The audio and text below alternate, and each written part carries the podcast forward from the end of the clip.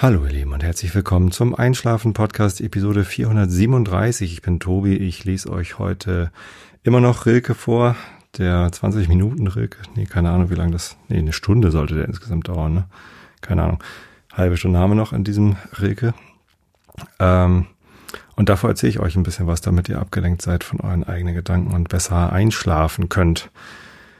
Sonst war die Einleitung immer ein bisschen länger, weil ich ja noch gesagt habe, ich lese euch heute Kant vor und davor gibt es den Regel der Woche und davor erzähle ich euch was, damit ihr abgelenkt seid. Ja, und jetzt seit drei Episoden, vier Episoden lese ich nur noch Rilke vor. Ungewohnt. Muss ich mir meine Einleitung neu strukturieren. Ja, ähm, da bin ich wieder vor zwei Wochen letzte Episode. Letzte Woche gab es gar keinen Realitätsabgleich. Der ist ausgefallen und so spontan, dass ich da auch nicht in der Lage war, äh, mal eben schnell einen Einschlafen-Podcast zu machen. Der ist ja jetzt aber auch erst wieder dran gewesen. Wir sind ja in einem zweiwöchentlichen Rhythmus. Mittlerweile in dem Erklärbär-Video, was ihr auf einschlafen-podcast.de findet und auf der Startseite von meinem YouTube-Kanal, sage ich noch was von wöchentlich. Früher konnte man immer mal so Texte einblenden in YouTube, ohne dass man die in das Video reingerendert haben musste. Da wollte ich mal reinschreiben. Äh, jetzt noch alle zwei Wochen. Aber das geht nicht mehr und ein neues Video drehen hatte ich dafür auch keine Lust. Das Video lasse ich einfach so an. Ähm, deswegen ist die Information da veraltet. Egal. Ähm, genau, zweiwöchentlicher Rhythmus. Und heute gibt's endlich den dritten und letzten Teil meiner meines Reiseberichts von meinem Aufenthalt in den USA. Genau, das ist jetzt schon ganz schön lange her, dass ich da war. Ähm, vor vier Wochen habe ich euch den ersten Teil berichtet. Da war ich auf der Hinreise und am ersten Tag in Yosemite. Und dann vor zwei Wochen in Episode 436 habe ich euch berichtet von äh, den anderen drei Tagen im Yosemite. Und heute kommt jetzt noch der Teil, in dem ich euch erzähle, was ich eigentlich nach Yosemite gemacht habe. Da sind nämlich auch nochmal schöne Sachen passiert und das wollte ich euch erzählen. Vorab aber noch eine andere kurze Geschichte, weil ich darauf schon angesprochen worden bin. Ähm, und das ist das Derby. HSV zu Gast beim FC St. Pauli. Ist auch schon wieder anderthalb Wochen her. Ähm, was eigentlich lang ist, wenn Fußballereignisse so weit zurückliegen, spricht man nicht unbedingt noch drüber. Ähm, allerdings gab es bei dem Spiel so viel zu erleben, dass man da noch lange von sprechen wird. Ähm, und zwar nicht nur auf dem Platz, das war zwar gruselig. St. Pauli hat 4 zu 0 verloren, vollkommen zu Recht mit einer katastrophalen Leistung, kein Kampfgeist, kein Wille, totale Verunsicherung. Das war schrecklich mit anzusehen. Der HSV dagegen ja deutlich besser als St. Pauli. Ob der HSV verdient mit vier Toren Vorsprung gewonnen hat, weiß ich nicht. Ähm, vielleicht vom Ergebnis her ein bisschen hoch. Ehrlich gesagt mag ich das aber nicht mal mehr beurteilen. Das ist irgendwie völlig egal weil das drumherum viel doller genervt hat als das Fußballspiel. Also das Fußballspiel war schrecklich, ähm, aber das drumherum war sehr nervig. Ich war zwar irgendwie darauf eingestellt, dass es irgendwie ums Stadion rum irgendwie Stress geben könnte, St. Pauli-Spieler, äh, Fans gegen HSV-Fans oder die Polizei gegen St. Pauli-Fans oder HSV, was auch immer sich da hätte ergeben können. Davon gab es extrem wenig. Also ich habe nur von ganz, ganz wenigen Vorfällen gehört, wo was irgendwie eskaliert sei. Ähm, aber im Stadion ist es irgendwie sehr, sehr nervig gewesen. Es gab äh, vor dem Spiel ein paar Momente, wo es extrem schön war. Ähm, zum Beispiel haben wir beim FC St. Pauli die Tradition, dass wir die Gästefans mit ihrer eigenen Hymne begrüßen. Das habe ich in anderen Stadien so noch nicht erlebt. Ich war noch nicht in so vielen anderen Stadien. Ich habe gehört, es soll woanders auch so sein, aber ähm, typischerweise wird da die Aufstellung der Gästemannschaft runtergerattert und ansonsten nur die Heimmannschaft gefeiert. Das ist bei uns ein bisschen anders. Wir äh, spielen zur Begrüßung der Gästefans deren Stadionhymne und machen dann die äh, Aufstellung der Gastmannschaft und dann unsere Mannschaft und dann unsere Hymne. Das ist immer so der Ablauf. Zwischendurch die Schiedsrichter, wenn sie nicht vergessen werden. Und ja, jetzt war der HSV zu Gast und ich hatte schon so die Sorge, dass dann Hamburg meine Perle von Lotto King Karl gespielt wird. Haben sie äh, nicht gemacht. Äh, stattdessen haben sie gesagt, das ist ja so lange her, dass der HSV hier zu Gast war. Ähm, wir haben ein bisschen kramen müssen, wissen nicht, ob das das aktuelle Lied ist und haben dann aus den 80er Jahren dieses Wer wird deutscher Meister HHHSV gespielt und das war lustig. Das hat, das war für die, ähm, ja, für die HSV-Fans war es, glaube ich, so nostalgisch und für die St. Pauli-Fans war es, glaube ich, eher so ironisch. Äh, zumindest hat das ganze Stadion mitgesungen und das war irgendwie eigentlich ganz lustig. Also jetzt auch nicht irgendwie weltbewegend, aber ich fand das gut gelöst von, vom Verein und ja, warum nicht, kann man so machen. Und dann ging das Spiel los mit Choreografien auf allen Tribünen. Auf der Haupttribüne weiß ich gar nicht, aber auf der, äh, auf der Gegend gerade äh, war, waren erst Zettel und dann waren große Blockfahnen in der Mitte mit Logo und braun-weiß. Äh, Hamburg ist braun-weiß und auf der Nord war eine Blockfahne, die falsch rum war. Hinterher haben Leute behauptet, das sei Absicht gewesen, um auf die vielen falsch rum äh, Choreografien beim HSV irgendwie anzuspielen. Ich glaube das nicht, aber äh, wie auch immer. Und auf der Südtribüne war eine Choreografie, sowas hatte ich vorher noch nicht gesehen. Da wurde erst eine Blockfahne über den ganzen Block, also über die ganze Tribüne gezogen bis ganz nach oben äh, in schwarz mit gold-weißen Streifen. Ähm, dachte ich, sieht ja ein bisschen naja aus. Äh, und dann wurde über diese Blockfahne wurde dann äh, ein ausgeschnittener Totenkopf drüber gezogen, also kein St. Pauli Standard Totenkopf, sondern sah schon sehr, sehr cool aus. Und dann wurde unter dem Totenkopf die Blockfahne wieder rausgezogen, so dass dann also so ein Ausschnitt irgendwie über der, über dem Block lag. Extrem geil und dazu dann irgendwie Feuerwerk links, rechts. Pyro, ähm, ja, so wie es zu erwarten war, alles, alles super, sah richtig toll aus. HSV-Fans haben beim Einlaufen der Mannschaften nur so mit Fähnchen gewedelt. Ähm, die haben dann ihre Pyro-Show erst nach Anpfiff gemacht mit deutlich zu vielen Rauchtöpfen und, und Leuchtpyro. Auch das also vollkommen im Rahmen und erwartet und ja, sah, hübsch aus, war vielleicht ein bisschen viel, ich glaube, gesundheitsschädlich, keine Ahnung. So, ich, ich fand's okay. Also kann man machen, soll man machen und wer das nicht erwartet hat beim Derby, war halt irgendwie fehl am Platze. Ähm, anstrengend wurde es nur danach, weil es irgendwie nicht aufhörte mit Pyros. Also schon äh, bevor noch irgendeine spannende Szene im Spiel passiert war, wurden dann die nächsten Pyros gezündet, dann aber halt nicht mehr im Rahmen einer Choreografie, so dass es irgendwie schön aussah, sondern nur noch vereinzelt oder mal zwei. Und das sah aus wie, ach ja, hier haben wir auch noch einen und da haben wir auch noch einen, den zünden wir auch noch mal an und dann hat die andere Mannschaft, die andere Fan-Tribüne, also es ging immer so zwischen HSV-Fans auf der Nord und St. Pauli-Fans auf der Süd so hin und her. Und das, ja, war halt irgendwie irgendwann nervig und albern. Und dann gab's Stadiondurchsagen. Ich glaube, Dagi musste so häufig Stadiondurchsagen wie noch nie in ihrem Leben. Also es wurde halt ununterbrochen eigentlich durch, durchgezündelt. Vielleicht gab's 20 Minuten, wo dann mal kein Bengalo brannte. Und tatsächlich habe überhaupt nichts gegen Bengalos oder Pyro. Ähm, sieht ja auch schön aus und gehört irgendwie dazu ich fände das total cool, wenn man da mal eine Regelung fände, dass man das irgendwie ja, legalisiert und, und sicher durchführen kann. Ja, dass dann Fans irgendwie ankündigen können, wir wollen gerne eine Pyro-Show äh, machen und das wollen wir so und so machen und dann irgendwie das Go vom Verein bekommt oder was auch immer. Das, das fände ich ganz gut. So.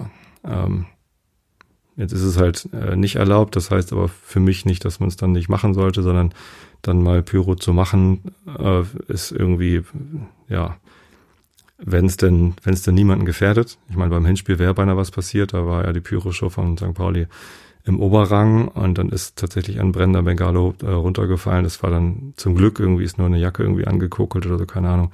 Aber hätte auch anders ausgehen können und das sollte natürlich nicht sein. Äh, das, das will ja auch keiner. Aber naja, also dieses, dieses Dauerbengalo-Zünden hat dann halt irgendwie genervt und äh, wurde auch schon mit Spielabbrüchen gedroht. Also in der fünften Minute gab es schon eine Spielunterbrechung wegen den Rauchtöpfen beim HSV, aber ja, das passiert halt, das gehört dazu. Aber wenn dann zwischendurch immer unterbrochen werden muss, das ist irgendwie sehr, sehr nervig. Ja, und das, äh, das zog sich dann so hin. Dazu kam dann noch, dass irgendwie auf der Südtribüne bei den St. Pauli-Fans Fan, gestohlene Fanutensilien vom HSV vorgeführt worden sind. Das war irgendwie schlechter Stil. Ähm, dann hat es aber auch noch gebrannt auf der Süd.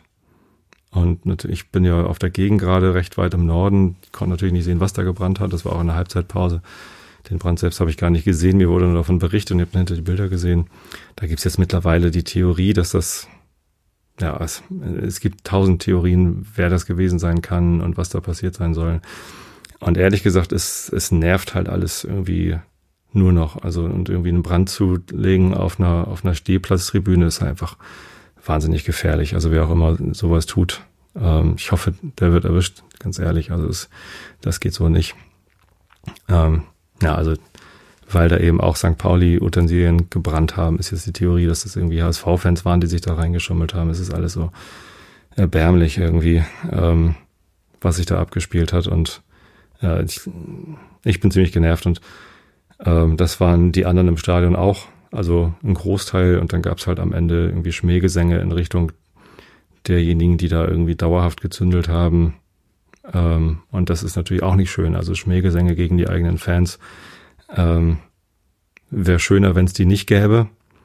Aber ja, in dem Fall, ehrlich gesagt, kann ich es kann ich's gut verstehen, dass es dann passiert ist. Und naja, äh, aber jetzt gibt's natürlich Streit zwischen denen, die keine Schmähgesänge haben wollen und Streit zwischen denen, die keine, äh, keine Dauer-Pyro-Show haben wollen und Spielerbruch riskieren wollen. Und das ist jetzt so ein Fan, St. Pauli-Fans gegen St. Pauli-Fans geworden irgendwie und keiner weiß so richtig, wer eigentlich wofür verantwortlich ist oder wie man sich denn eigentlich richtig hätte verhalten sollen. Ganz interessant ist, dass genau zu diesem Zeitpunkt jetzt gerade Dienstagabend ähm, sitzen meine Kollegen vom Millanton Podcast mit äh, Vertretern von Ultra St. Pauli, USP, im Stadion zusammen und nehmen eine Episode auf für den Millanton. Die wird dann morgen wahrscheinlich veröffentlicht, wo sie sich genau darüber unterhalten. Ich bin ganz gespannt, was dabei rauskommt, wie, worauf die äh, sich da einigen, beziehungsweise was, was da noch an Erkenntnissen kommt, was man denn jetzt machen könnte, um diese Risse, die da wieder entstanden sind, wieder zu kitten. Ähm, ja, ich fände ganz gut, wenn man äh, miteinander redet. Und das tun wir auch. Also der Verein ist ja, also von außen wird St. Pauli häufig so gesehen wie die, die sich immer auf der richtigen Seite wähnen und die, die glauben, immer, immer richtig zu liegen und ne, so besser, wisser, Gutmenschen. Ähm, und ich glaube, der Eindruck kommt daher, dass sich St. Pauli auf der politischen Seite immer ähm, ja, extrem korrekt verhält. Also St. Pauli bezieht gern politische Stellung äh, gegen Faschismus, gegen Homophobie, gegen Frauenfeindlichkeit, ähm, ja, gegen, gegen Menschenveracht, gruppenbezogene Menschenverachtung im Allgemeinen. Ähm, und da sind sich alle St. Pauli-Fans und der Verein und die Spieler alle einig. Ähm, das passt ganz gut. Aber dass wir miteinander und untereinander kritisch miteinander umgehen, äh, das gehört auch zum Verein dazu und das ist nach außen nicht so bekannt, dass wir auch mit uns selbst kritisch zu Gericht ziehen und auch mit unserer Geschichte. Ich meine, nicht zuletzt gab's äh, unlängst im FC St. Pauli Stadion gibt's ein, ein Museum, das 1910 e.V. Museum. Äh, da gab's eine Ausstellung zum Thema der FC St. Pauli im Dritten Reich. Also wie die Verknüpfung des Vereins mit den Nationalsozialisten war. Das machen, glaube ich, auch nicht so viele Vereine, sich damit so explizit auseinanderzusetzen, dass sie da sogar eine Ausstellung im Museum zu machen. Genau, also äh, und ähm, ja, natürlich auch jetzt gibt es jetzt viel Diskussion darüber, ähm, was ist da gelaufen, was hätte laufen sollen und wie können wir das jetzt wieder gerade rücken. Ich hoffe, dass wir dann nicht nur sportlich wieder in die Bahn kommen. Nach dem 0 zu 4 gegen HSV gab es dann auch noch ein, eine 4 zu 0 Niederlage in wo haben wir eigentlich gespielt? ich weiß, in Sandhausen, stimmt. Ach Gott, äh, auch eine ganz katastrophale Vorstellung. Liegt man 2 zu 0 zur Pause zurück, kann ja mal passieren. Und dann nach Wiederanpfiff irgendwie innerhalb von, von 20 Sekunden Tor kassiert und dann noch, also ganz, ganz schlimmer Moment. Und äh, man weiß gar nicht, warum der FC St. Pauli immer noch auf dem vierten Platz steht. Ich meine, okay, wir haben jetzt zwei Spiele verloren, das ist nicht, nicht schlimm, aber äh, zweimal 0 zu 4 und wir haben jetzt ein Torverhältnis von minus zwei. Ist schon ganz schön merkwürdig, da irgendwie noch oben dran zu sein. Aber in Aufstiegsform äh, ist die Mannschaft mal nicht. Tja, und der Trainer sollte sich auch mal der Diskussion stellen, wie es, wie es denn geht, so eine mutlose Mannschaft auf den Platz zu stellen. Gut. Jetzt ist erstmal Länderspielpause und dann geht's am nächste Woche Freitag weiter mit dem Heimspiel gegen Duisburg. Und ja, so langsam da freue ich mich auch schon wieder drauf, irgendwie Fußball zu gucken, aber letzte Woche hatte ich gar keine Lust, über Fußball nachzudenken und dann habe ich am Sonntag, war das Sonntag das Spiel? Ja, ich glaube, nee, am Samstag habe ich mir tatsächlich sogar ein Sky-Ticket gekauft für 10 Euro, um das Spiel zu sehen und es war so furchtbar. In Sandhausen, ach je. Naja, so viel zum Thema Fußball. Also hört da mal rein in den Millanton. Ähm, wahrscheinlich wird es dann auch ähm, vor dem Spiel zum Duisburg-Spiel nochmal um, um das Thema gehen. Ähm, und am 4.4. gibt es eine Diskussion im St. Pauli-Stadion mit dem Verein, also Vereinsvertretern und Fans äh, als Wertediskussion. Die war auch schon vor dem Derby angekündigt, die Veranstaltung, aber jetzt wird die wahrscheinlich nochmal viel interessanter. Also was für Werte vertreten wir, wie wollen wir sie vertreten und ich werde da definitiv hingehen und mal gucken, ähm, mit wem man da diskutieren kann. So viel zum Sport. Thema Sport. Kommen wir zu meinem Reisebericht. Ja, ähm, genau, vier Tage Urlaub im Yosemite Park hatte ich erzählt. Am Sonntagmorgen sind wir dann äh, ins Auto gestiegen und zurückgefahren nach San Francisco. Das ist relativ langweilig, die Strecke. Also das Interessanteste, ich habe natürlich wieder Fotos gemacht übrigens. Ähm, unter flickr.com slash Tobi Bayer findet ihr meine Alben. Ähm, ich habe da übrigens auch ein Album Z6 Test und noch ein paar andere Alben, könnt ihr euch gerne umgucken. Äh, das Album, um das es heute geht, heißt San Francisco 2019 und hat leider 100, weiß ich nicht, 72 Bilder oder so, viel zu viele. Aber ich konnte mich mal wieder nicht entscheiden was ich euch zeige. Und irgendwie am Labern bin ich ja auch ganz gut. Also erzähle ich euch noch ein bisschen was zu diesen Bildern, die ich da gemacht habe. Und das erste Bild ist, zeigt einen Zug. Wir sind ganz lange an der Bahnstrecke vorbeigefahren und da sind diese ewig langen Güterzüge, die dann irgendwie hübsch mit Graffiti bemalt waren, äh, links ge, geeiert. Äh, das sah ganz cool aus. Äh, irgendwie ein paar Fotos gemacht. Die meisten sind, also wenn man aus dem fahrenden Auto raus fotografiert, ist nicht ganz so einfach. Ähm, naja. Ähm, ja, dann sind wir in San Francisco angekommen. Ich habe meine beiden Kollegen im Hotel abgesetzt und dann das Auto weggebracht. Leider musste ich dann noch irgendwie einen Glasschaden angeben.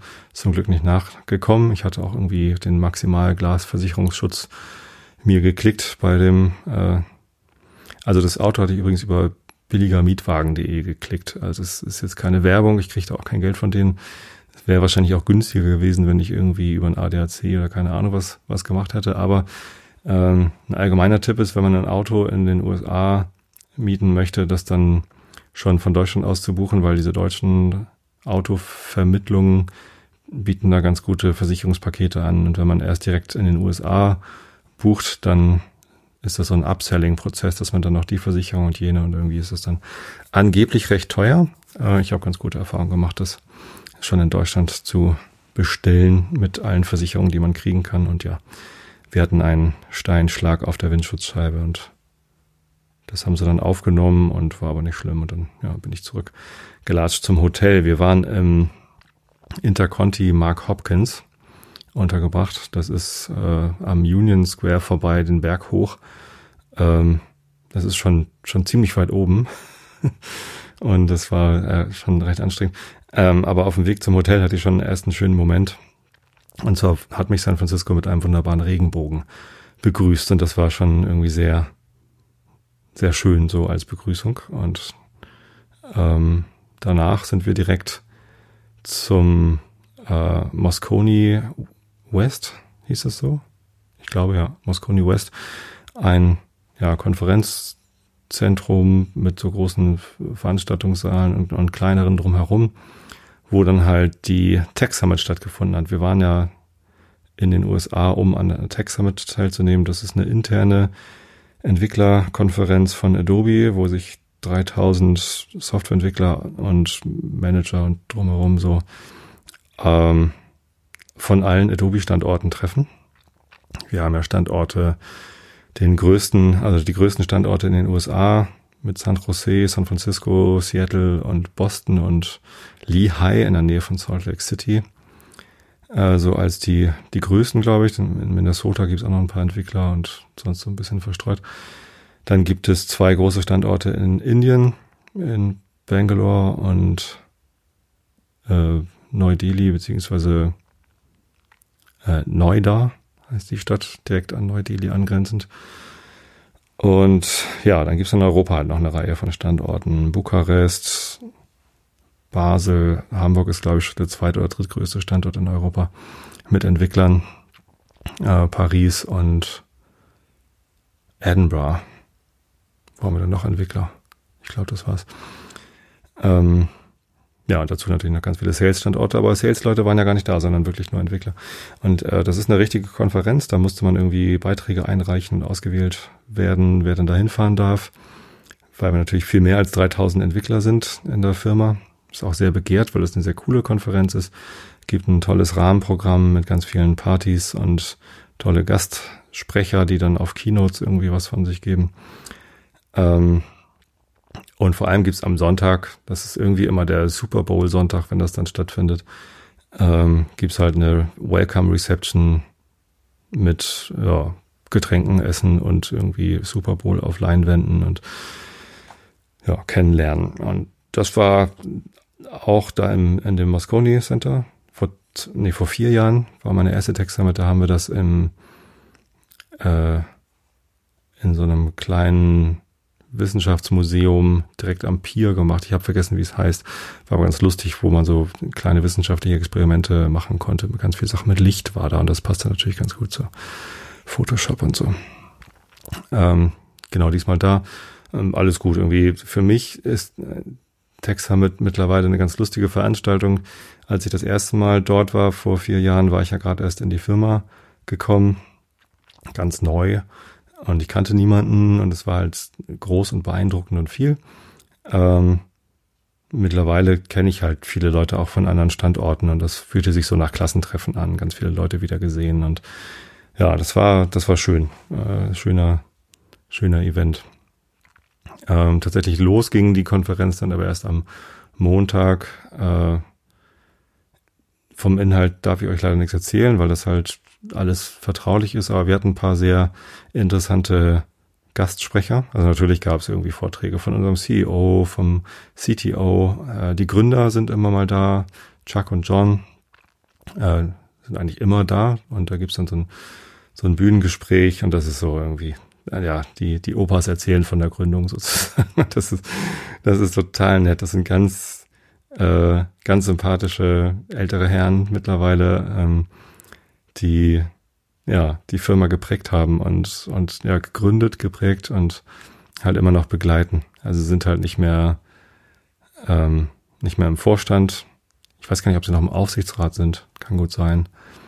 Ähm, haben mittlerweile aber mehr so repräsentative Aufgaben für für Adobe. Ähm, total total liebe Typen so. Also es hat, macht immer Spaß, denen zuzuhören. Die erzählen zwar jedes Mal das Gleiche und ich habe es jetzt zum dritten Mal gehört, aber es ist irgendwie, es gehört dazu und es ist ganz nett. Ähm, und es gab aber äh, noch noch sehr sehr schöne Keynotes. Zwei von äh, Disney-Mitarbeitern interessanterweise, beziehungsweise einer war von einem Industrial Light in Magic Head of irgendwas. Ähm, der uns erzählt hat, der hat jetzt auch ein Buch gerade rausgebracht, äh, Making of Solo, äh, wo er seine Fotos, die er beim, beim Making of Solo irgendwie zeichnet. Ja, also Solo ist ja der Star Wars Film, äh, so ein Prequel, was irgendwie letztens noch rausgekommen ist. Ich weiß gar nicht, letztes Jahr, vorletztes Jahr. Und er ähm, fing seinen Vortrag damit an, ja, wenn euch mein Gesicht irgendwie bekannt vorkommt, äh, das liegt daran, und dann hat er eine Filmszene aus Solo abgespielt äh, wo er einer der beiden ähm, ja, äh, Wachmänner ist, die äh, da irgendwie, keine Ahnung, im, im Film ist er irgendwie fünf Sekunden im Bild oder so. Ganz lustig. Also ein, ein berühmter Schauspieler. Nein, äh, ich weiß gar nicht genau, was seine Rolle war. Head of irgendwas, irgendwie Manager von, keine Ahnung. Ähm, und er hat halt ganz viel darüber erzählt, wie sie ähm, mit ähm, Computerunterstützung, aber trotzdem ganz viel analoger, echter Technik versucht haben, die ja, die Special Effects in dem Star Wars Film Solo so hinzukriegen, dass sie halt möglichst, äh, möglichst echt aussehen und nicht, nicht zu künstlich, nicht zu glatt. Ganz cool. Also so eine Rieseninstallation mit, also die, der Millennium Falke kommt ja drin vor, natürlich. Und es gibt halt so eine Sequenz, wie der Millennium Falke in Warp, nee, es das heißt gar nicht Warp, Star Trek heißt das Warp, äh, so ein, äh, auf, wie heißt denn das bei Star Wars? Wenn sie da auf Lichtgeschwindigkeit, gehen die auf Lichtgeschwindigkeit? Nee, die, hä? Wie heißt denn das? Ja, keine Ahnung. Zumindest wird das ja so schnell und irgendwie ist ja der, der optische Effekt dann immer, dass die Sterne alle ganz lang werden, was, was auch zweifelhaft ist, ob das dann so wäre, wenn Raumschiffe so schnell werden, aber ja. Ähm, zumindest sieht man in der einen Einstellung, wie man, wie man Han, wie Han Solo halt in dem Cockpit sitzt. Also sie haben halt dieses Cockpit nachgebaut und dann ähm, ihn da drin gefilmt und damit das äh, möglichst echt aussieht, ähm, haben sie um das Cockpit herum riesen Leinwände aufgestellt, wo dann eben dieser Effekt abgespielt wird. Äh, erstens, damit es halt für die Schauspieler da drin irgendwie ein cooles Erlebnis ist und sie wirklich irgendwie erstaunt die Augen aufreißen. Zum anderen aber, damit die Reflexion auf den Augen, also im Auge des Schauspielers, dann auch richtig aussieht. Also das haben sie da nicht drauf gerechnet, sondern die haben ähm, das natürlich als Visual Effekt auf, auf Leinwänden äh, abgespielt, also großen Monitoren, aber die, die Reflexion auf dem Auge war halt eine echte Reflexion von diesen Leinwänden. Und ähm, ja, solche Tricks halt haben sie dann beschrieben, wie sie das machen. Oder die Explosion, wie da der Berg explodiert, wie sie das, ähm, äh, wo sie das herhaben und so. Das war schon, war schon ziemlich cool. Also Zeitrafferaufnahmen und keine Ahnung. Ähm, schöner Vortrag. Ja, und aber mein, mein Lieblingsvortrag, beziehungsweise mein, mein Lieblingsgast äh, war Simone Jatsch, habe ich jetzt gelernt, spricht man sie aus. Ich dachte immer Giertz, aber sie wird wohl Jatsch ausgesprochen. Eine YouTuberin, die äh, damit berühmt geworden ist, dass sie sinnlose Maschinen erfindet. Die hat natürlich was zum Thema Innovation einen Vortrag gehalten äh, und warum Scheitern zur Innovation gehört oder warum ähm, das äh, offensichtlich auch irgendwie sinnlose Experiment einen Sinn haben kann. Die hat zum Beispiel so eine Zähneputzmaschine erfunden und so, so Roboter, die ihm, die ihr das Frühstück einschenken und in ihren Videos sieht man halt immer nur, wie es halt so komplett schief geht. Ihre Erfindung halt so überhaupt keinen, keinen Wert hat. Das ist extrem amüsant. Ähm, allerdings hat ihr YouTube-Kanal auch äh, einen ziemlichen Downer und zwar hat äh, diese junge Frau einen Gehirntumor der ihr dann rausoperiert worden ist. Äh, und sie geht damit sehr offensiv um, beziehungsweise öffentlich und äh, hat dem Gehirntumor auch einen Namen gegeben. Ähm, der Brain-Tumor heißt Brian. und ja, sie hat halt irgendwie sich selbst in der Klinik gefilmt und äh, hat halt die Öffentlichkeit dran teilhaben lassen. Finde ich total mutig und stark und auch total wertvoll, weil ich finde, dass solche Sachen nicht immer nur ähm, hinter verschlossenen Türen stattfinden sollen, sondern es gibt halt viele Menschen, die von sowas betroffen sind. Und wenn man dann sieht, ja, da sind auch andere von betroffen, dann fühlt man sich da halt vielleicht weniger allein. Es sollte nicht so stigmatisiert sein, Krankheiten zu haben, wie es im Moment ist. Ich glaube, Gehirntumor ist gar nicht so stigmatisiert. Da sind andere Sachen sind stärker stigmatisiert, aber ähm, ja, ich finde das, ich finde das stark, wie sie damit umgeht. Ähm, leider ist der Gehirntumor äh, zurückgekommen und die Nachricht kam tatsächlich erst kurz vor der Tech Summit oder mit der Ankündigung der ihres Vortrags oder so. Und es war tatsächlich eine Zeit lang gar nicht klar, ob sie überhaupt kommen kann, ob sie das den Vortrag halten kann. Aber sie kam und hat ihn dann gehalten und äh, es war ein ziemlich cooler Vortrag über Innovation. Ähm, und ja, am meisten habe ich mich dann aber gefreut, dass sie dann noch da war für, für Selfies. Ähm, das gehörte dann irgendwie auch mit dazu. Und dann bin ich natürlich zu ihr hingegangen habe dann meine Kamera äh, jemandem in die Hand gedrückt, der dann hinter mir in der Schlange, das hat sich natürlich eine Schlange gebildet von Leuten, die Selfies mit Simone haben wollten. Äh, Celebrities, großartig. Äh, die Fotos sind nicht besonders toll geworden, aber ein, auf einem davon äh, sieht man, wie Simone und ich uns äh, kurz unterhalten. Also ich habe ihr erzählt, dass ich auch YouTuber bin. Hallo YouTube. Äh, und ähm, habe gesagt, ja, ich habe aber erst irgendwie 2000 Abonnenten. Stimmt mittlerweile gar nicht mehr. Ich sind schon ein paar mehr als 3000, aber es ist halt eine verschwindend geringe Zahl gegenüber ihren, was weiß ich, Millionen Abonnenten, die sie da hat. Ähm, und da meinte sie, naja, aber die ersten 1000 sind immer die schwierigsten und danach äh, läuft's halt irgendwie weiter. Hm. Fand ich natürlich ganz nett von ihr, dass sie es das so gesagt hat. Andererseits entwickeln sich meine Abonnentenzahlen auf YouTube natürlich ganz anders als meine Downloadzahlen vom Audio-Podcast. Aber ich bin ja eigentlich auch gar kein YouTuber, sondern eigentlich bin ich ja Audio-Podcaster und dieser YouTube-Kanal ist ja nur eine, eine Zweitverwertung beziehungsweise Nebenprodukt meines, meines Livestreams. Ah, wie auch immer. Ähm,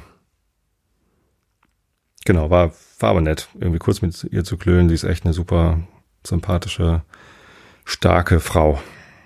Großartig. Toll, dass sie da war. Genau. Ähm, was gab's noch auf der Tech Summit? Wir waren zur, ähm, wir haben eine Party im äh, California Institute of Technology. Ac nee, California Academy of Sciences, nicht Institute of, äh, nee, äh, California Academy of Sciences.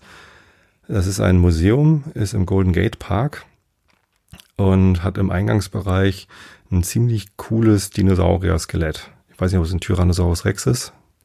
Ja, irgend so ein, so ein riesen Dino steht da irgendwie rum. Äh, und ich war vor vier Jahren tatsächlich auch davor, vor dem Museum. Äh, und wäre gern reingegangen, wenn nicht eine Warteschlange irgendwie quer durch den Golden Gate Park schon da gewesen wäre. Also es hätte irgendwie mehrere Stunden gedauert, da reinzukommen. Da hatte ich dann keine Lust zu. Außerdem wäre das dann da drin wahrscheinlich auch wahnsinnig voll gewesen. Äh, und ich hatte mir ja vorgenommen, äh, bei dieser USA-Reise endlich mal Zeit in San Francisco zu verbringen. Davon erzähle ich ja jetzt dann gleich, wenn ich dann endlich dazu komme. Und ähm, hatte auch vor, mir dieses Museum anzugucken. Also ich wollte ein paar Museen angucken, ich wollte einfach ein bisschen Zeit in der Stadt verbringen. Und das haben sie mir dann schon während der Konferenz abgenommen, indem wir da die Party gemacht haben. Da war das Museum äh, für uns ex exklusiv geöffnet. Waren auch keine 3000 Leute drin, aber ähm, ja, also schon viel. Es war schon, schon voll, aber nicht zu voll. Also man konnte da noch ganz gut durchgehen ähm, und auch das, das Museum bewundern. Wobei das natürlich auch für eine Party hergerichtet worden war. Also da war dann die Beleuchtung ein bisschen anders als normal. Da war laute Musik und überall stand halt Essen rum und so. Ähm, ziemlich coole Party, hat Spaß gemacht. Ähm, ich fand, es, es gibt so ein Troparium, so ein, so ein Bereich mit hoher Luftfeuchtigkeit und warm irgendwie, wo man so Schmetterlinge und tropische Vögel und so angucken kann. Aquarium. Ähm, das fand ich sehr, sehr schön. Davon sind viele Fotos in meinem Album. Und ähm, es gab ein, ein, die haben ein Planetarium, nicht so groß wie das in Hamburg, äh, und auch ohne Sternprojektor, es sind halt nur Videoprojektoren da drin, äh, aber ziemlich cool und eine ziemlich schöne Show. Äh, Entstehung des Sonnensystems war es, glaube ich. Ja. Ähm, und ziemlich auf dem aktuellen Stand der, der Erkenntnisse. Also wirklich eine, eine sehr, sehr lohnenswerte Sache. Und ja, ich kann euch das nur ins Herz legen, da reinzugehen. Ich weiß nur nicht, was ein guter Tipp ist, wann man da reingeht. Da kann halt nicht jeder so viel Glück haben, da eine exklusive Party drin zu feiern in dem Ding. Äh, das war, das war wirklich grandios, aber ähm, ja, versucht's mal da reinzukommen. Genau. Ansonsten während der Tech Summit, ja, haben wir halt viel abends dann noch Restaurants und, und Kneipen gebracht. Rick House war irgendwie ganz begehrt. Ich habe ein paar Arbeitskollegen, die gerne Bourbon trinken. Ich selber bin ja mehr so der Scotch-Mensch, aber ich bin ja aufgeschlossen und lerne gerne neue Sachen kennen. Also habe ich nochmal Bourbon probiert und das Rickhouse ist eine ganz gute Adresse. Ähm, ganz in der Nähe von der Market Street. Also nicht in der Market Street, aber recht zentral da gelegen. Äh, eine Kneipe mit extrem viel verschiedenen Whisky-Sorten, aber irgendwie 90 Prozent davon sind halt Bourbon, ganz wenig Scotch äh, ein paar japanische Whiskys und ja, die übliche Auswahl von vier, fünf verschiedenen Craft-Bieren. Craft-Bier-Kneipen gibt's da auch sehr viele. Ich war auch in der Mikkeller Bar wieder drin. Sehr schön. Mag ich einfach total gerne. Sehr, sehr viele verschiedene Craft-Biere und wirklich interessante und, und gute Sachen. Oh, und weiß gar nicht. In der Top of the Marks waren wir auch. Das ist die, das ist eine Bar äh, im ja, höchsten Geschoss von, von dem Hotel, in dem wir waren, Mark Hopkins. Ähm, das war aber nicht so spektakulär. Also muss man nicht unbedingt gesehen haben. Der Ausblick ist natürlich toll, aber die Scheiben sind halt auch, ja, ähm, nicht, nicht so klar, wie sie sein können. Ich weiß gar nicht, ob es an dem Tag geregnet hat oder so, es war irgendwie, äh, ich hatte es mir schöner vorgestellt. Ähm, und die, die Getränke- und Speisenauswahl war jetzt auch nicht irgendwie das, der Bringer. Also ganz normale Bar. Ja. Genau. Naja, und dann ähm, hatte ich halt noch ähm, Freitag, Samstag, Sonntag, also Freitag und Montag habe ich in unseren Offices in San Francisco gearbeitet. Ach so, vielleicht, ja, Donnerstag muss ich noch erzählen. Äh, gehörte noch zur Tech Summit, obwohl das nicht mehr zum offiziellen Programm gehört. Also wir hatten unsere Abschlussparty schon am, am Mittwoch. Ähm, und am Donnerstag fanden dann noch so Mini-Summits statt. Das war auch im Moscone Center, ähm, aber nicht mehr im großen Saal und äh, ja, alles so ein bisschen anders. Ähm, der Ausklang der Tech Summit äh, sind dann Mini-Summits, die dann nochmal organisiert werden konnten. Und ich hatte eben auch eine Mini-Summit und da habe ich meinen retrospektiven Workshop gemacht. Auch davon findet ihr zwei Fotos in meinem Feed. Äh, Flickr-Album, wollte ich sagen. Genau. Ja, Freitag früh bin ich erstmal laufen gegangen. Ich bin schon am Dienstagabend oder nee, Dienstag früh bin ich einmal laufen gewesen. Oder Mittwoch. Hm, egal, zumindest da äh, hatte eine Arbeitskollegin aus Boston gefragt, ähm, ob jemand Lust hätte, mit ihr laufen zu gehen. Und dann sind wir zu viert laufen gewesen, haben sie an ihrem Hotel eingesammelt, sind dann einmal äh, zum Pier und einmal ganz hoch, bis äh, man die Golden Gate Brücke sehen konnte. War ein sehr, sehr schöner Lauf. Also tolles Wetter, schöner Sonnenaufgang. Ähm, und die Strecke ist toll, weil man da halt keine Ampeln hat. Da am Pier kann man einfach laufen und so früh morgens, wir waren irgendwie um halb sieben oder so unterwegs oder sieben. Da äh, ist da halt nicht viel Verkehr außer Jogger und das hält sich halt in Grenzen, also vor allem im Februar. Und ja, das war, das war sehr, sehr nett. Genau, anstrengend, weil ich halt so viel, so lange nicht gelaufen war. Und dann bin ich am Freitag früh nochmal gelaufen und wollte halt nicht nochmal die gleiche Strecke laufen. Dann dachte ich, na gut, ich bin hier schon ganz oben auf dem Hügel. Ich laufe einfach mal direkt nach Westen Richtung Golden Gate Park äh, und guck mal, wo ich da so längs laufe und hatte gar nicht so, ich bin auch allein unterwegs gewesen und dann äh, mag ich es auch ganz gerne mal, keinen so konkreten Plan zu haben. Das ist zwar ein bisschen nervig, auf den Straßen, also auf den Fußgängerwegen da zu laufen, ähm, wenn man ständig an Ampeln anhalten muss. Ähm, aber ich kannte mich, konnte mich erinnern, dass ähm, Presidio ein Stadtteil ist, äh, wo es vielleicht ein bisschen netter wird und wo ich dann vielleicht auch durchkomme bis zur Golden Gate Bridge. Das war so mein Plan. Und äh, stellte sich raus, das ist tatsächlich äh, eine sehr, sehr schöne Laufstrecke gewesen. Einfach die California Street ganz weit runter und dann kurz vor dem Golden Gate Park rechts in Richtung Presidio. Das ist ein Stadtteil, wo früher äh, so ähm, Militär, äh, ich glaube, von der Marine ein Stützpunkt oder die Offiziere oder irgendwie ist es mittlerweile eine sehr noble Wohngegend. Also sehr teure Wohnungen, äh, große Parks, Golfclub, keine Ahnung, irgendwie äh, wirkte schon sehr, sehr ähm, High Society mäßig. Äh, und dann war ich auf einmal in, in einem Park, den ich so irgendwie gar nicht so richtig gesehen hatte auf dem, auf dem Stadtplan. Ähm, aber machte irgendwie Spaß, da durchzulaufen. Äh, auf einmal war ich halt mitten im Wald, Waldweg, hohe Bäume, total schön und lief dann durch diesen Park ähm, auf einen Friedhof zu, wahrscheinlich auch ein Militärfriedhof, keine Ahnung, mit lauter gleichförmigen Gräbern, vielleicht auch ein Denkmal. Also da waren dann so Schilder hier lang zum Friedhof.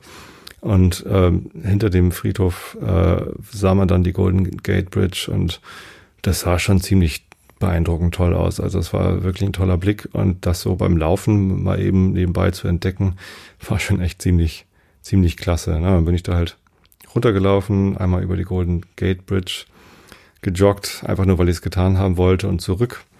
Und dann hatte ich irgendwie meine 13 Kilometer, die ich laufen wollte, auch voll und bin mit dem Taxi zurück zum Hotel gefahren, weil ich dann auch nicht mehr. Das war ganz schön anstrengend. Also auf der Golden Gate Bridge ist doch, doch ganz schöner Wind gewesen.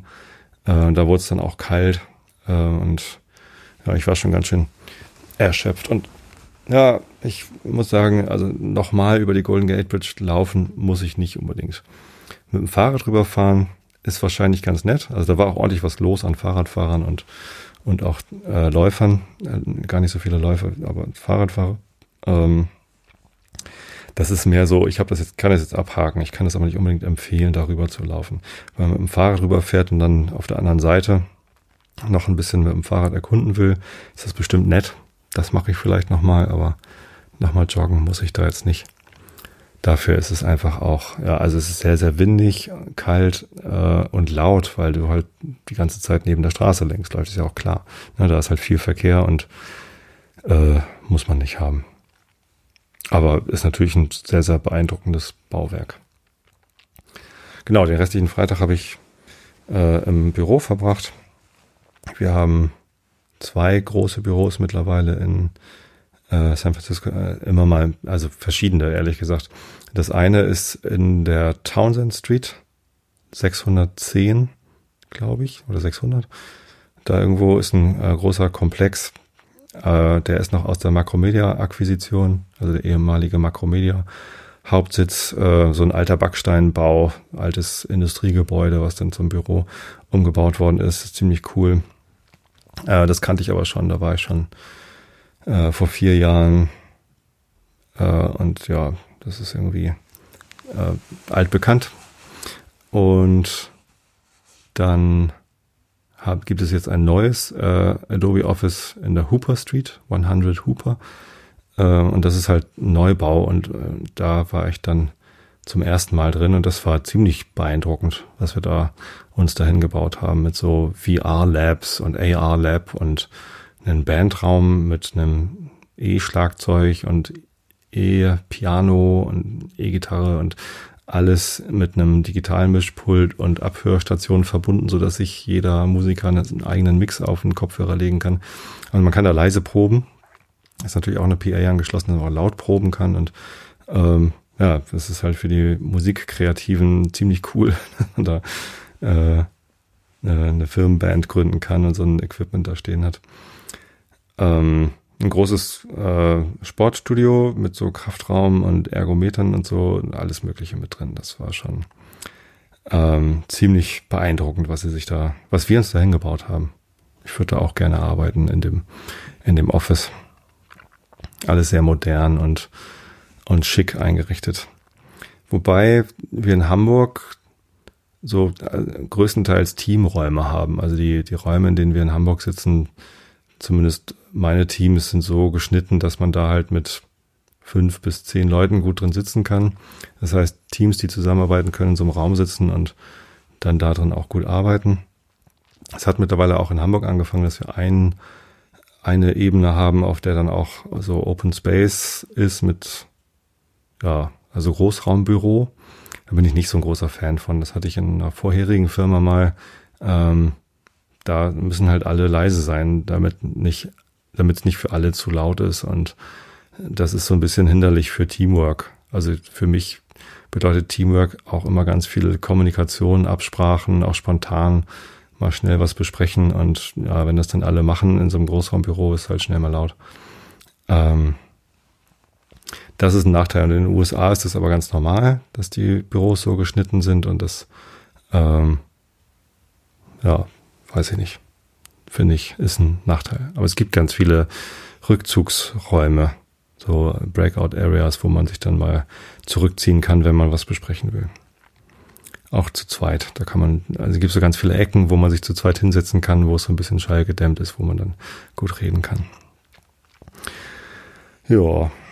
Ähm, gut, was haben wir dann noch gemacht? Ich war dann viel mit, äh, mit Lars unterwegs, Arbeitskollege, der auch das Wochenende dann noch verbracht hat. Wir sind auch dann am Montagabend zusammen zurückgeflogen.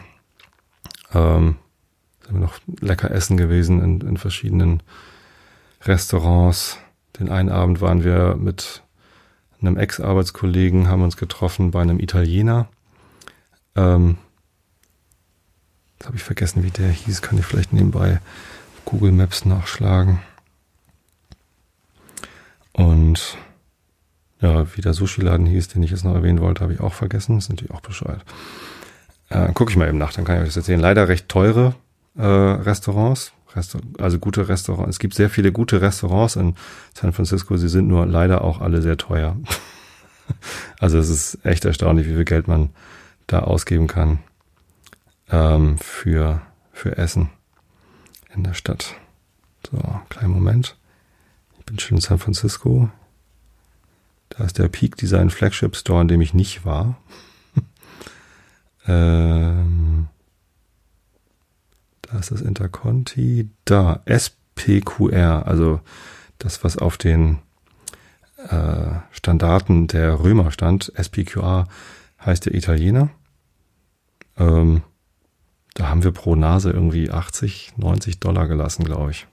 Ich meine, wir haben uns auch gut gehen lassen mit Vorspeise und Hauptgericht und, äh, und, und Wein. Vielleicht habe ich sogar 100 Dollar bezahlt, ich weiß nicht mehr. Also es war schon, war schon ordentlich. Ähm, geht bestimmt noch deutlich teurer, aber also äh, wenn man dann am nächsten Abend nochmal zum, zum Sushi-Mann geht, dann muss ich mal eben nachgucken, wie der denn hieß. Der war ungefähr da. Ne, da ist die Mick Keller. Wo ist er denn?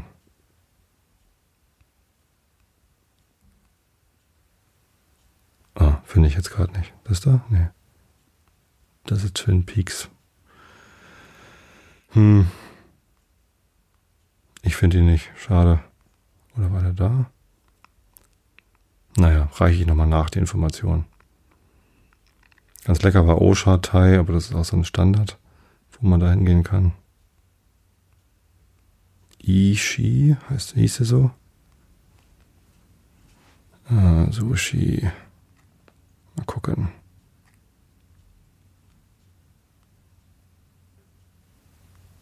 Ob ich den schnell finde. Nee. Ähm, ja, das ist jetzt ein bisschen im Internet scrollen. während man eine Sendung aufnimmt, ist natürlich bescheuert. Tut mir leid. Ich höre schon damit auf. Ähm, ja, äh, genau. Ich wollte ja noch über Museen reden. Ne? Und das Museum, das man in San Francisco gesehen haben muss, wenn man sich für Kunst interessiert, ist natürlich das San Francisco Museum of Modern Art, das MoMA. Ähm, und das hat mich wirklich zutiefst beeindruckt. Ähm, Vorteil, Adobe-Mitarbeiter dürfen umsonst rein. Also es gibt da so eine Kooperation, Sponsorship, keine Ahnung was, dass man da halt als Adobe-Mitarbeiter einfach nur seinen, seinen Mitarbeiterausweis vorzeigt und dann zwei Karten bekommt, was ganz nett ist, äh, weil man dann so Späße machen kann. Also entweder einfach einen Partner mit reinnehmen kann, äh, wenn man aber allein da ist, holt man sich halt trotzdem zwei Tickets und schenkt es dann wem anders. Ähm, und ja, äh, wir waren gar nicht so großartig darauf vorbereitet, welchen Teil des Museums wir uns denn da angucken und wie groß denn das eigentlich ist, sondern sind mehr so, ja, einmal auf die Webseite geguckt, ah, es gibt irgendwie eine Fotoausstellung und wir waren mit vier, fünf Kollegen dann zusammen da und alle Fotografen, also wir sind sowieso fast alle Hobbyfotografen bei, bei Adobe. Irgendwie, ja, weiß ich nicht. Ergibt sich das dann so? Alle mit Kameras ausgestattet und, und machen halt gerne was mit Fotografie. Viele auch analog. Ähm, aber ja, wie auch immer. So, und dann gab es da halt eine Ausstellung von Brassai. Kannte ich vorher gar nicht, aber naja, als Hobbyfotograf kann man sich ja mal mit Fotografen beschäftigen, kann ja nur davon lernen. Äh, und Brassai war der erste Streetfotograf, so ungefähr, der schon zu Zeiten des Ersten Weltkriegs, also Ich glaube, er ist 1890 oder so geboren. Vielleicht noch ein bisschen früher. Äh, und kommt aus Ungarn oder Rumänien. Brassai ist auch nicht sein echter Name, sondern so ein Künstlername. Ähm, auf dem I bei Brassai hinten sind irgendwie zwei I-Punkte drauf. Ich weiß aber gar nicht, wo das so genau herkommt. Ich glaube nicht, dass das Französisch ist, oder? Ähm, ich habe keine Ahnung. Naja, zumindest äh, hat Paris ihm irgendwie angetan und dann war irgendwie der Erste Weltkrieg noch im Weg, dann konnte er irgendwie gerade nicht da arbeiten und ähm, äh, ich glaube nach dem Ersten Weltkrieg hat er dann da irgendwie äh, weitergemacht, war dann da irgendwie auch in der Künstlerszene vernetzt und hat halt ja so Streetfotografie gemacht im Sinne von, ich nehme hier einfach mal so Szenen auf mit irgendwie, hier steht eine Prostituierte und hier ist irgendwie eine Häuserfront und äh, hier ist irgendwie ein Weg, keine Ahnung. Und das ist halt ähm, vorher nicht so üblich gewesen, sondern Fotos waren halt entweder Landschaftsfotografie oder gestellte Porträts. Ja, und diese Fotos von Brassai, die waren natürlich auch teilweise gestellt. Ähm, er hat auch äh, viel nur mit natürlichem Licht gemacht und auch viel äh, Nachtfotografie gemacht. Äh, das heißt, lange, sehr lange Belichtungszeiten. Ähm, und das in analog mit seiner Boxkamera, die er damals gehabt hat, irgendwie Plattenkamera, keine Ahnung was. Äh, ist schon eine große Herausforderung, der er sich da gestellt hat. Und dafür sind halt, also ja, ehrlich gesagt, ich bin reingegangen in die Ausstellung. Als erstes denkt man, na ja, und so, äh, warum ist das jetzt hier ausgestellt? Äh, irgendwie so ein, so ein halbwegs gutes Foto von einer Häuserfront, aber naja, es war halt das erste halbwegs gute Foto von einer Häuserfront im Dunkeln. Und das äh, ist einem heute vielleicht nicht mehr so bewusst in Zeiten von Digitalkameras mit Bildstabilisator und ISO-Bereichen äh, noch und nöcher kann man sowas mittlerweile aus der Hand machen und löscht es hinterher einfach, weil es einfach nicht interessant aussieht. Ähm, früher war es aber halt einfach ähm, durchaus noch eine andere Her Herausforderung. Und ähm, aber wenn man sich dann so ein bisschen reinguckt in die Bilder und die, die Ideen, die er gehabt hat, um die Fotos zu machen, versucht zu verstehen. Das hat schon Spaß gemacht. Teilweise habe ich es nicht verstanden, teilweise konnte ich halt wirklich nichts mit den Bildern anfangen. Aber das ist bei Kunst halt so. Das ist dann auch in Ordnung. Mit anderen Bildern konnte ich aber durchaus was anfangen. Es war sehr interessant. Also war wirklich so Bildung, die dann da überraschenderweise in einem Museum mir widerfahren ist. Meistens gehe ich in Museen nicht äh, aus Bildungsgründen rein, sondern äh, zu Genussgründen. Ich mag das gern, mir einfach Dinge anzusehen und ja, von, von Schönheit ergriffen zu sein oder ja, Inspiration zu finden. Aber das war tatsächlich jetzt eine Bildungsgeschichte. Bildung passiert natürlich immer, wenn man in ein Museum reingeht, weil man natürlich immer irgendwie was, was lernt, aber das war mehr so Herzensbildung dann meistens und nicht fachliche Bildung.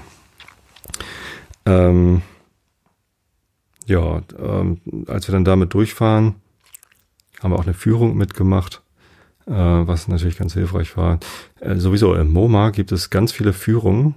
Da steht dann einfach ein Schild, äh, zu den und den Zeiten gibt's hier zu dem und dem Thema äh, eine Führung und da trifft man sich dann einfach an dem Treffpunkt und geht dann da mit. Die sind dann kostenlos, da sind dann Experten, die einen da irgendwie durchführen und ein bisschen was erzählen.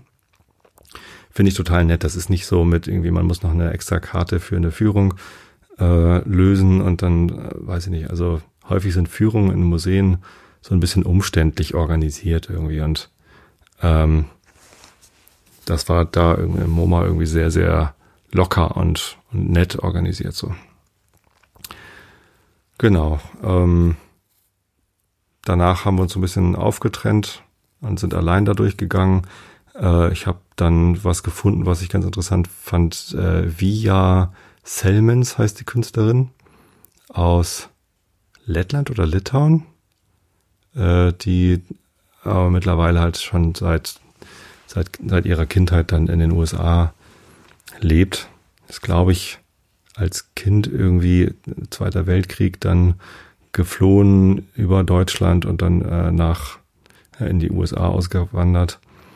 Ähm, die hat einen ganz interessanten Weg gefunden. Also da war halt auch eine Führung und ich fand irgendwie die Ankündigung klang ganz interessant. Ich wusste überhaupt nicht, was mich erwartet. Ähm, hat einen ganz interessanten Weg genommen von sehr einfachen Bildern von normalen Haushaltsgegenständen ähm, über, ich mal ganz krass jetzt hier irgendwie Kriegsgeschichten, äh, dann zu, ich bin ganz beeindruckt von ähm, von Astrofotografie.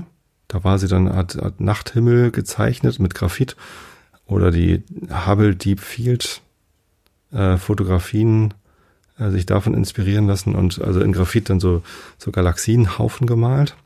Total abgefahren, also auch so unterschiedliche Sachen, die sie dann gemacht hat.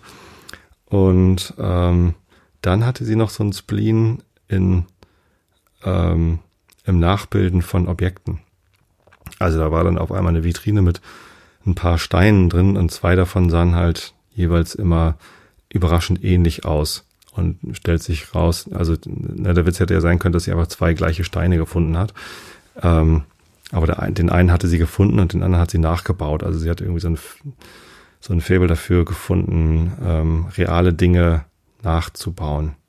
Und das sind dann nicht nur Steine gewesen, sondern auch Holztafeln, also so aus der Schule irgendwie so eine alte Holztafel äh, gefunden. Also nicht, nicht so eine große Schulraumtafel, sondern so eine kleine, was weiß ich, DIN A4, äh, wie man sie früher in Schulen benutzt hat. Hat sie halt eine gefunden und dann äh, nachgebaut. Also dann versucht, einen Holzrahmen zu bauen und da irgendwie, ja, ich weiß gar nicht, wie sie die Tafel nachgebildet hat. Hat halt versucht, die richtigen Materialien zu finden und ähm, das dann so genau zu machen, dass man das Original nicht mehr von dem Nachbau unterscheiden kann. Und das dann einfach nebeneinander auszustellen äh, und nicht dazu zu schreiben, was dann jetzt die Kopie und was das Original ist, fand ich, äh, fand ich ziemlich cool. Stehst du davor und überlegst erstmal, kannst es am Ende nicht unterscheiden. Ich weiß gar nicht, ob man irgendwo die Auflösung gefunden hätte, aber ja. Ähm, ein Tipp an dieser Stelle, wenn euch das interessiert, äh, gibt es eine SF MoMA, San Francisco Museum of Modern Art App für iOS und für Android, glaube ich auch. Also auf dem Handy kann man sich die runterladen. Und da sind die, ähm, ja, die Audio-Guides, also die, die Sprachführungen sind da alle verfügbar. Man muss natürlich eigentlich die Nummern kennen. Also man, man geht ja durch die Ausstellung, gibt dann so eine Nummer ein. Es geht aber auch ohne die Nummern, indem man äh, sich einfach durch die Exhibitions, also durch die Ausstellungen klickt. Und wenn man in dieser App jetzt die, die Via Selmans Ausstellung anklickt, dann kann man sich da auch so durchklicken und dann, ja, sich die Kunstwerke ansehen und sich dazu anhören, was denn da in dem Audioguide erzählt wird. Da sind dann auch Interviews mit der Künstlerin selbst drin und so. Äh, ist tatsächlich ganz nett, kann man sich nochmal so durch, durchhangeln. Ja, auch davon, also von den, von den Kunstwerken habe ich auch teilweise Fotos gemacht. Ich weiß gar nicht, ob das so legal ist, aber ich habe das jetzt einfach mal bei Flickr hochgeladen. Wird schon nicht schief gehen. Nein, also äh, fotografieren war auch erlaubt. Man darf es nur nicht irgendwie zu kommerziellen Zwecken verwenden, aber das ist ja nicht kommerziell, was ich hier mache. Glaube ich. Also ich bekomme zwar äh, überwältigend viel auch positives äh, finanzielles Feedback von euch, aber äh, das ist ja alles freiwillig. Ich mache mach diese Fotos und ich veröffentliche das ja nicht, um Geld zu verdienen, sondern ja, ihr wisst ja, was ich meine. Ähm, ich hoffe, das ist okay so. Genau. Ähm, was habe ich dann noch da gesehen? Ja, also letztendlich ähm, ist es mir passiert, dass ich dann noch was und noch was und noch was entdeckt hatte. Die Kollegen haben sich nach und nach verabschiedet äh, und am Ende war ich sechs Stunden da im Museum drin. Ich habe schon gedacht, so wenn ich mich jetzt hier einschließen lasse und dann nach dem Museumsspiel, ist natürlich nicht ganz so lustig wie in dem Film, weil das ist ja wirklich nur eine Kunstausstellung. Aber ich, ähm, äh, die Zeit ist da drin doch sehr, sehr schnell verflogen und irgendwann, irgendwann fällt es einem natürlich schwer, dann noch Sachen aufzunehmen und dann wirklich was davon zu haben. Aber irgendwie hat mir das alles so gut gefallen, dass ich einfach auch nicht rausgehen wollte. Das Wetter war auch nicht so toll, dass man irgendwie draußen viel hätte machen wollen. Ich hätte dann ja doch nur irgendwie noch ein anderes Museum besucht, aber gab es einfach gar keinen Grund. Deswegen bin ich dann da drin geblieben. Es wurde dann so ein bisschen anstrengend. Äh, weiter oben war eine Ausstellung mit ähm, chinesischen Künstlern äh, und das war sehr modern. Da war äh, irgendwie eine so eine Ming-Vase mit Coca-Cola-Schriftzug von Ai Weiwei stand darum. Äh, das war so der einzige Künstler, mit, äh, wo ich den Namen zumindest schon mal gehört hatte.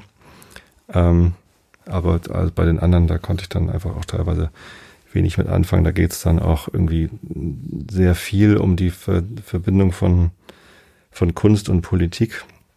Und von chinesischer Politik äh, habe ich ehrlich gesagt nicht ganz so viel Ahnung. Deswegen, ähm, ja, und mein Kopf war bis dahin auch schon sehr, sehr voll. Und da bin ich dann tatsächlich da am Ende noch durchgegangen und habe einzelne Sachen angeguckt. Aber so richtig Zeit zum Genießen und Interpretieren hatte ich dann da irgendwann auch nicht mehr. Aber nach sechs Stunden ist das dann vielleicht auch gar kein Wunder. Ich habe den Tag extrem genossen und ich kann das nur jedem empfehlen, ins äh, MoMA zu gehen, wenn ihr dazu kommt. Das war, das war extrem bereichernd für mich. Das war wirklich, wirklich toll. Ein Teil von San Francisco, den ich bisher halt noch gar nicht erlebt oder gesehen hatte und der mir, der mir sehr gut gefallen hat. Ja. Und dann am Sonntag hatte ich mich nochmal mit einem Arbeitskollegen verabredet, den ich noch gar nicht kannte. Und ähm, da habe ich dann gesagt, komm, wir müssen uns mal kennenlernen, wir müssen mal, äh, also wir, wir kannten uns schon, wir hatten schon Kontakt, aber wir hatten uns noch nie persönlich getroffen. Und er war leider auch nicht auf der Konferenz. Ähm, aber er, er wohnt in San Jose und ist dann extra am Sonntag mit seiner Frau nach San Francisco reingekommen und wir haben uns dann verabredet im Golden Gate Park zum Spazierengehen und kennenlernen und klönen und das war halt auch fantastisches Wetter und sind dann da haben uns erstmal zum Frühstücken getroffen und sind dann da durchgelatscht und das war sehr, ähm, sehr schön. Also erstmal den, den Olof kennenzulernen war cool. Äh, und dann äh, hat mir auch der Golden Gate Park sehr gut gefallen. Da gibt es so ganz viele Ecken, wo man sich aufhalten mag. Es gibt auch äh, da, äh, klar, das California Academy of Sciences hatte ich schon erwähnt, das ist da. Äh, und gegenüber von eben jenem ist das The Young Museum. Das ist nicht so groß wie das Museum of Modern Art, deutlich kleiner, aber nicht viel weniger schön. Also da war eine Gauguin-Ausstellung. Es eröffnete irgendwie ein paar Tage später, am 16. Februar, glaube ich, eine Monet-Ausstellung, die ich auch sehr gern gesehen hätte. Ähm, weil ja auch das erste Bild, was wir, Lovis und ich, im Mal mit uns Podcast rangenommen hatten, war ja von Monet, die japanische Brücke. Äh, von diesem Bild gab es dann da schon irgendwie Souvenirs und T-Shirts und sowas alles. Also das Bild hätte ich natürlich sehr gerne mal im Original gesehen. Ähm, war mir leider verwehrt, aber Gauguin war auch nicht schlecht. Ähm, auch interessant, äh, was, was den so getrieben hat und was der so gemacht hat mit seiner dänischen Frau und seiner Reise dann in die Karibik. Ja, sehr interessant. Ähm, und auch da, also da waren wir nicht sechs Stunden, da waren wir vielleicht irgendwie anderthalb oder zwei Stunden in dem Museum, aber auch da kann man echt viel Zeit verbringen, indem man dann noch durch den Rest der Ausstellung geht ähm, und sich da ein bisschen umguckt. Da gab es sehr viel ähm, afrikanische und indonesische, also ja, Kulturen, also Kunst aus Kulturen, die äh, mir selbst auch eher fremd sind, wo ich mich nicht so mit auskenne. Also ich bin eh kein Kunstkenner oder Liebhaber oder sonst wie was, aber äh, mit, mit europäischer Kultur meint man sich immer schon so ein bisschen auszukennen. Ähm, aber ja, so Kunstwerke aus, aus ganz anderen fremden Kulturkreisen ähm, habe ich halt selten Kontakt oder Einblick und das war, das war ziemlich cool, da sich mal ein bisschen umzuschauen. Nee, aber ähm, der Spaziergang, da haben wir uns deutlich viel mehr Zeit für genommen als für das Museum. Äh, und das ist auch sehr lohnenswert. Es gibt da im Golden Gate Park den Strawberry Hill. Der ist jetzt nicht besonders groß und es gab auch noch keine Erdbeeren. Ich weiß auch nicht, ob da wirklich Erdbeeren wachsen. Aber ähm, ja, da kann man halt so ein bisschen hochstiefeln. Das ist jetzt nicht steil oder anstrengend. Ähm, aber da hat man nochmal einen ganz schönen Blick in alle möglichen Richtung. Und ach, das ist insgesamt einfach sehr, sehr entspannt gewesen, dort durch den Park zu spazieren.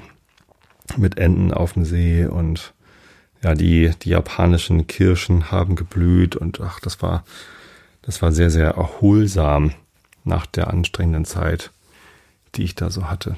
Und so habe ich halt, ja, mit den, mit den vielen Restaurants und Bars und Kneipen, die ich gesehen habe und mit den, mit den Museen, MoMA und The Young Museum und California Academy of Sciences, aber auch mit der, weiß nicht, einfach Zeit in der Stadt verbringen. Also wir sind halt viel zwischen dem Mark Hopkins und dem und dem Pier quasi oder zumindest dem äh, Moscone unterwegs gewesen auf den Straßen, auf den Plätzen, Union Square und so weiter.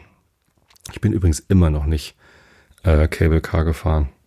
Habe ich das schon erzählt? Nee, ich habe ich im Realitätsabgleich, glaube ich, erzählt dass ich zwar vorhatte, Cable Car zu fahren, aber irgendwie war dann die Schlange so lang und doch, dann fand ich es doch so albern, irgendwie da so viel Geld für auszugeben, um mich da einmal reinzusetzen. Aber ja, ich habe sie halt die ganze Zeit gesehen und fotografiert und ist wahrscheinlich auch viel netter, da nicht drin zu sitzen, sondern sie von draußen zu fotografieren. Passt schon. Wenn ich mein Lebtag lang nicht Cable Car äh, fahre, ist mein Leben nicht, nicht viel ärmer. Also es, ich komme damit schon klar, glaube ich. Ähm,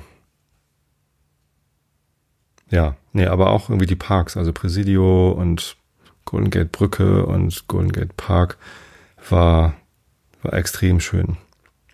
Vielleicht sogar, stimmt, Sonntagabend haben wir noch einen Ausflug gemacht. Oh, und da sind auch Bilder, ganz viele Bilder sogar in meinem Flickr-Stream. Den, den Abend muss ich noch erwähnen. Und zwar hatte Lars dann noch die Idee, mit der Fähre rüberzufahren nach Sausalitos. Das ist quasi, wenn man über die Golden Gate Brücke rüberfährt, dann da rechte Hand am Ufer ein kleiner Ort, heißt das Sausalito oder Sausalitos? Ich glaube Sausalito. Und ähm, da fährt eine Fähre und das kostet irgendwie, was weiß ich, ein paar Dollar darüber zu fahren. Zehn Dollar, keine Ahnung. Ist nicht so teuer. Ist eine Pendlerfähre auch. Aber ist natürlich auch ganz nett für Touristen. So ähnlich wie die Hafenfähren im HVV von, von Hamburg. Da gibt's ja die 61er, 62er Fähren, mit denen man da so rumschippern kann ich glaube, ja, die 62er Fähre ist das natürlich von den Landungsbrücken nach Finkenwerder, ist, glaube ich, die beliebteste. Und ähm, ja, das haben wir dann gemacht. Da sind wir irgendwie um ja, zum, zum Sonnenuntergang quasi ähm, rübergefahren. Das dauert irgendwie so ein halbes Stündchen, 20 Minuten, halbe Stunde, mit der Fähre darüber zu setzen. Äh, und ja, man fährt dann so an Alcatraz vorbei und auf die Golden Gate Brücke zu, natürlich nicht drunter durch. Wäre nicht raus aus Meer, sondern quasi innerhalb der Bucht auf die andere Seite. Äh, hat dann vom, von der Fähre aus schon einen schönen Blick auf die Skyline der Stadt, auf die Bay Bridge. Ich finde ja die Bay Bridge gar nicht so viel unspektakulärer als die Golden Gate Bridge. Die Golden Gate Bridge ist zwar irgendwie das Wahrzeichen und äh, ein, ein absolut beeindruckendes, spektakuläres, tolles Bauwerk. Sie heißt übrigens nicht Golden Gate Bridge, weil sie irgendwie golden wäre. Nee, sie ist ja rot, äh, sondern der ähm, die die Meeresenge, also die ne, da die wo die Bucht anfängt, das heißt Golden Gate, also der Ort heißt Golden Gate. Der, der hieß schon Golden Gate lange bevor die Brücke gebaut worden ist. Ähm, warum das Golden Gate heißt, stand da auch irgendwo dran. Ja, der Golden Gate Park heißt ja auch nicht Golden Gate Park nach der Brücke, sondern das ist da halt am Golden Gate, am Goldenen Tor. Weiß ich nicht. Haben die Siedler wahrscheinlich irgendwie güldenen Sonnenuntergang gehabt. weiß ich, als sie, als sie das da benannt haben. Ähm, ja, genau, Sausalito, da kommt man da an und das ist so ein kleines romantisches Fischerdorf, Siedlung, keine Ahnung, ähm, sah irgendwie ganz nett aus, Fähranleger und dann latscht man da so ein bisschen durch die, durch die Straßen. Ähm, viel Zeit hatten wir gar nicht, sondern wir wollten einfach nur ein bisschen uns da die, die Beine noch vertreten, einmal rüber gucken und hatten dann die Idee, ach komm, lass uns doch mal hier in die Bar setzen. Ähm, äh, wir sind dann im The Trident, Trident, Trident, ich weiß es gar nicht so genau, gelandet und die hatten halt so eine Aussichtsterrasse auf die Bucht und dann blickte man da so rüber über die Bucht auf San Francisco und das war das war ziemlich genial. Äh, da sind auch nochmal ein gutes Dutzend Bilder entstanden. Äh, und das, das war von der, von der Lichtstimmung, von, äh, von allem, war, also es war so ein schöner Abschluss von dem ganzen Urlaub. Ähm, da bin ich immer noch ganz geflasht von, von diesem Abend.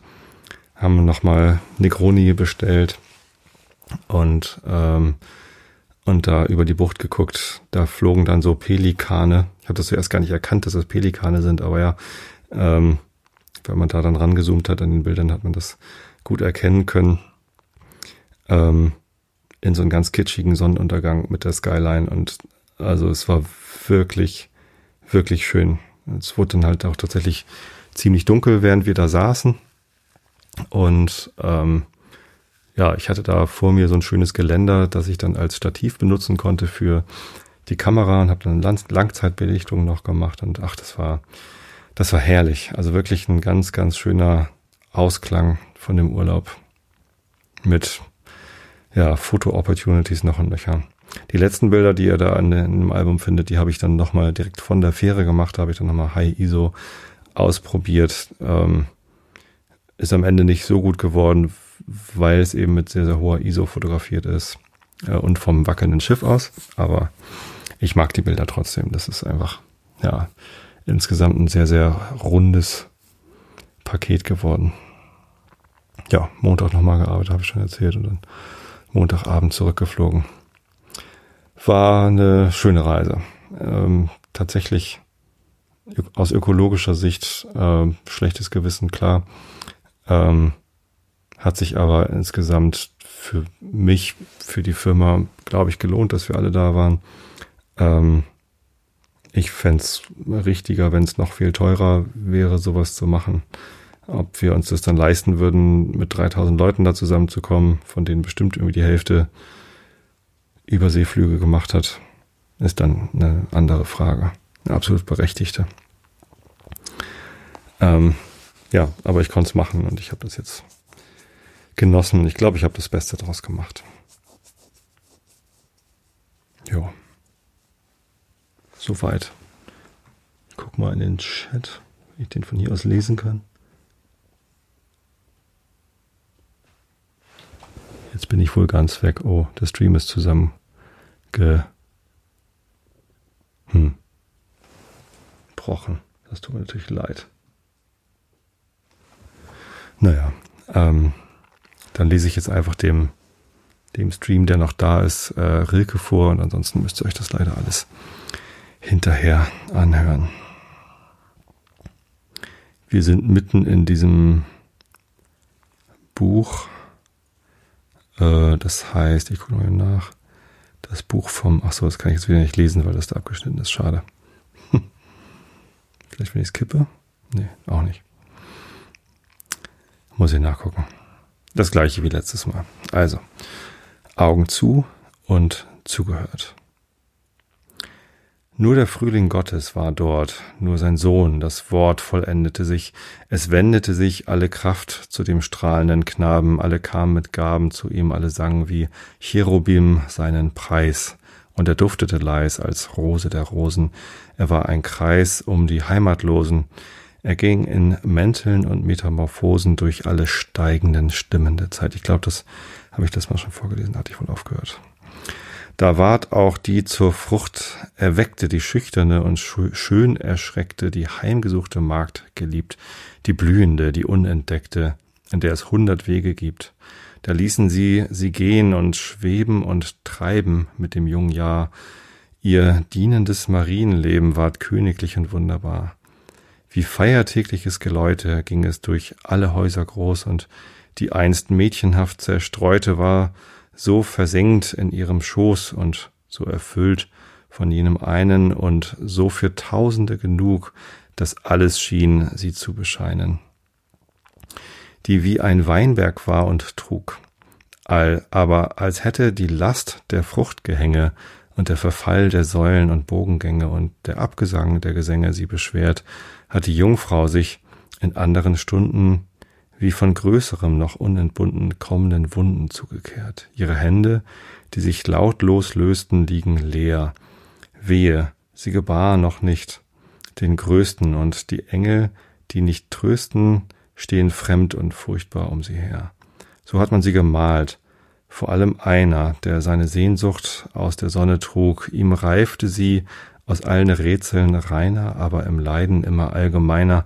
Sein ganzes Leben war er wie ein Weiner, dem sich das Weinen in die Hände schlug.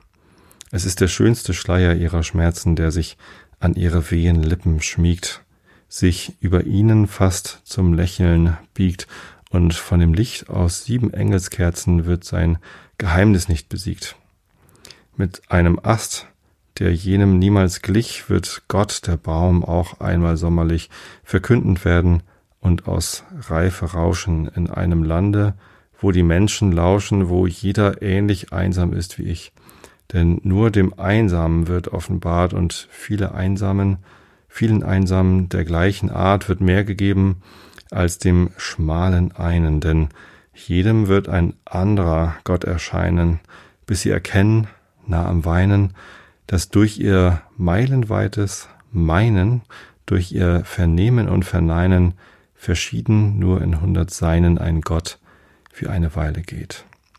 Das ist das endlichste Gebet, dass dann die Sehenden sich sagen, die Wurzel Gott hat Frucht getragen, geht hin, die Glocken zu zerschlagen. Wir kommen zu dem stillen, stilleren Tagen, in denen reif die Stunde steht. Die Wurzel Gott hat Frucht getragen, seid ernst und seht, ich kann nicht glauben, dass der kleine Tod, dem wir doch täglich übern Scheitel schauen, uns eine Sorge bleibt und eine Not. Ich kann nicht glauben, dass er ernsthaft droht, ich lebe noch, ich habe Zeit zu bauen. Mein Blut ist länger als die Rosenrot. Mein Sinn ist tiefer als das witzige Spiel mit unserer Frucht.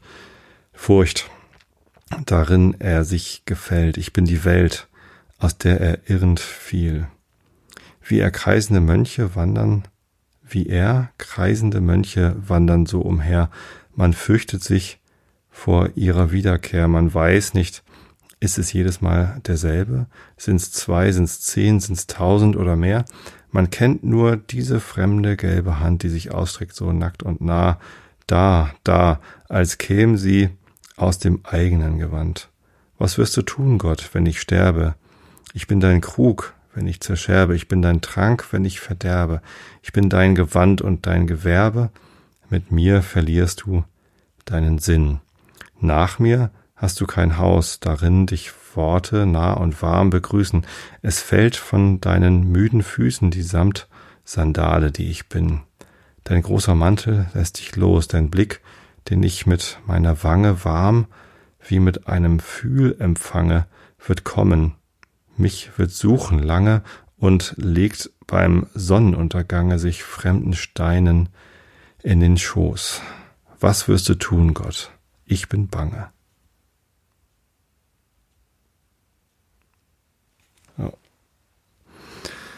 Gut, dann wünsche ich euch jetzt eine schöne Länderspielpause, in der ihr nicht so viel über Fußball nachdenken müsst. Es sei denn, ihr seid Fan von der Nationalmannschaft. da gibt es ja auch nicht so viele wie Vereinsfans. Ähm, ja, gibt aber auch viele. Also viel Spaß in der Länderspielpause. Ich wünsche euch eine schöne Zeit. Schlaft recht gut. Schlafen ist ganz wichtig für eure Gesundheit und für alles mögliche andere auch. Äh, wir hören uns wieder in zwei Wochen. Bis dahin, hab euch lieb. Gute Nacht.